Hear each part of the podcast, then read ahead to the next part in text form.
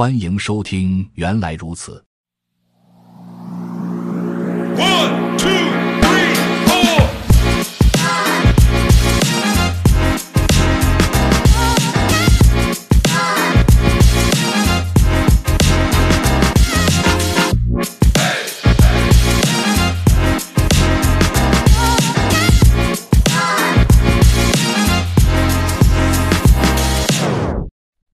本期学习内容。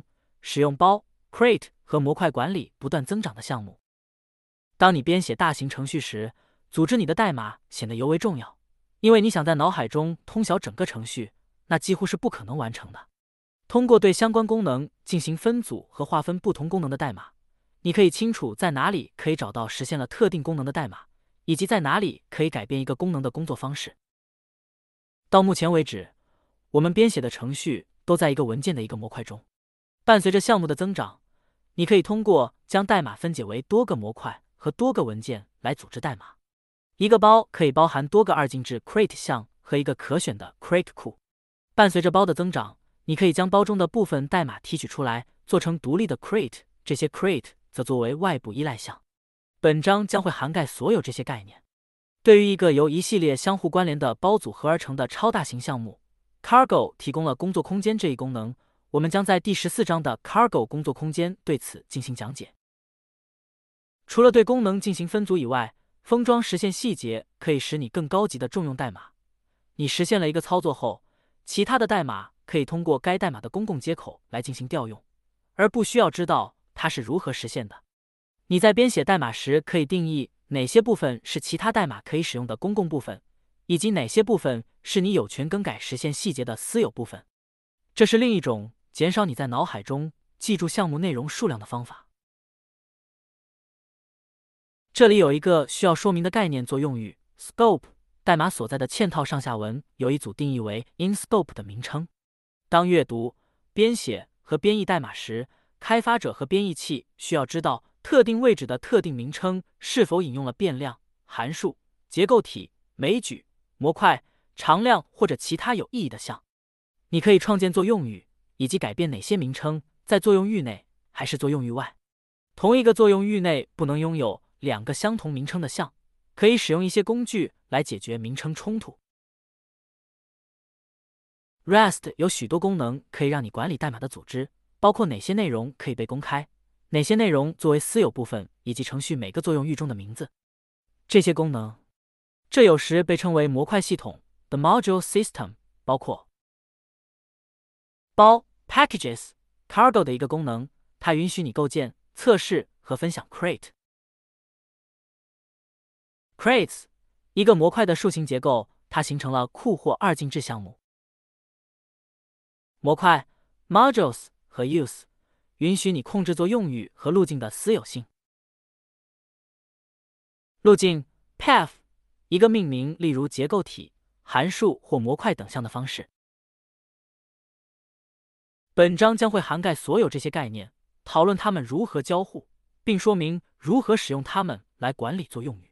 到最后，你会对模块系统有深入的了解，并且能够像专业人士一样使用作用语。包和 crate 模块系统的第一部分，我们将介绍包和 crate。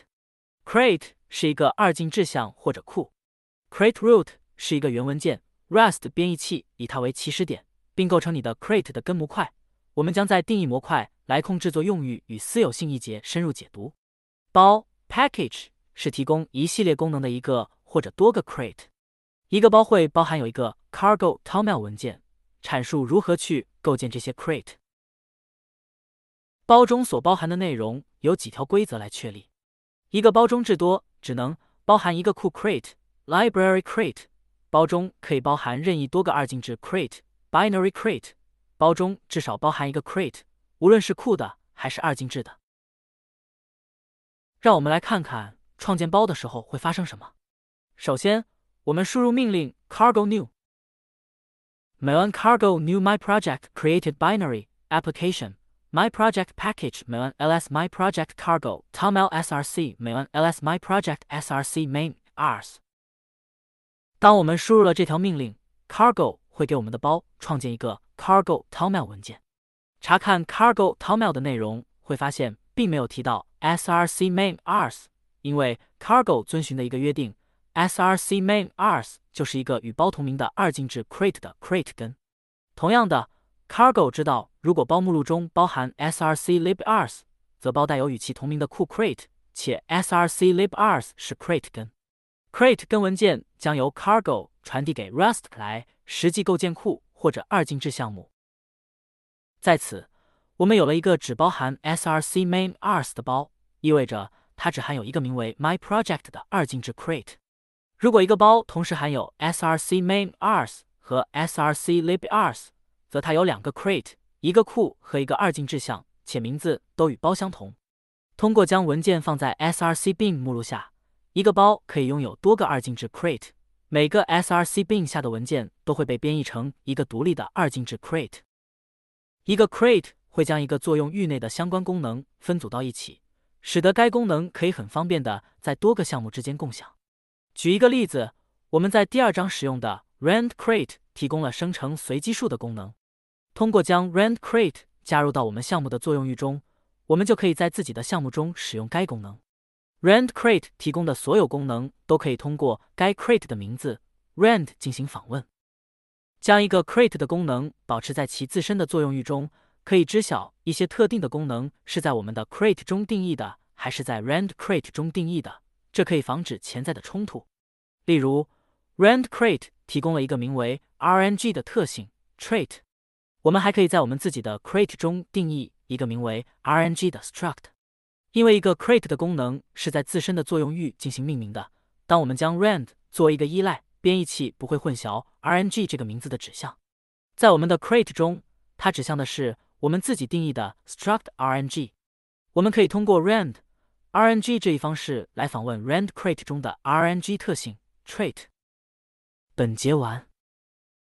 本播客已经上架小宇宙客户端和苹果播客平台，请搜索“原来如此”进行关注、点赞、收藏。非常期待您的意见与建议。